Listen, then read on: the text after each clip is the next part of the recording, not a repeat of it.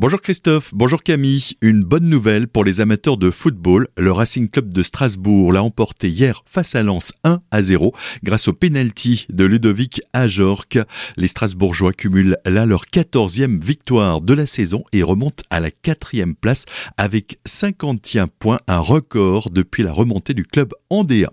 Beau succès également pour Frédéric Bierry, le président de la CEA. Il a réuni près de 300 personnes la semaine passée au Tanzmatten de Célestat l'occasion de la première réunion d'installation du Conseil de développement d'Alsace.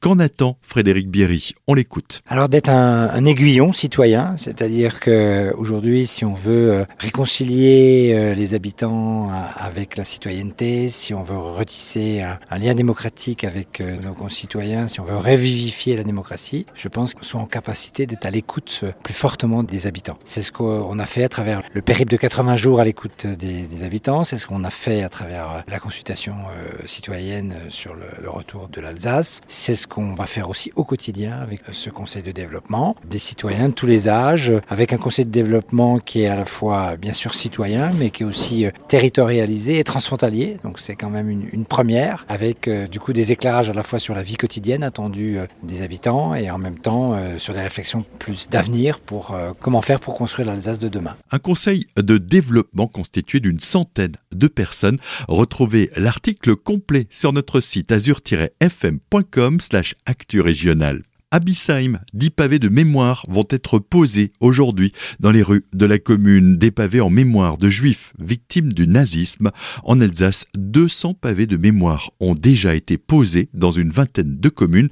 La première était Muttersolz en 2019. Le conseil municipal de Célestat a adopté jeudi dernier son budget 2022 pour un total de 44,3 millions d'euros, une année qui sera également marquée par un investissement record, 16,6 millions d'euros. Charles Zitzenstuhl, l'adjoint aux finances. Effectivement, 2022 verra un investissement record pour la ville de Célestat. Plus de 16 millions d'euros de projets investis pour le territoire. C'est du jamais vu. C'est une très bonne nouvelle. Et donc, c'est de l'argent qui va aller aux entreprises locales et qui va aller au territoire. Des exemples euh, très parlants. Le projet Charlemagne de restructuration des équipements sportifs du site Queberlé qui va enfin être lancé. Un parking à étage au niveau de la gare de Célestat. La rénovation d'un certain nombre de bâtiments communaux et des rénovation thermique pour la transition écologique. Aussi un certain nombre de rues, bien sûr, qui vont être faites, comme la rue de la Forêt ou le Neubruchweg. Donc là aussi, des choses très concrètes pour Célestat. Du côté de l'opposition, trois aspects dérangent Caroline Reiss. Selon elle, le manque de sérieux et de cohérence en matière de transition climatique,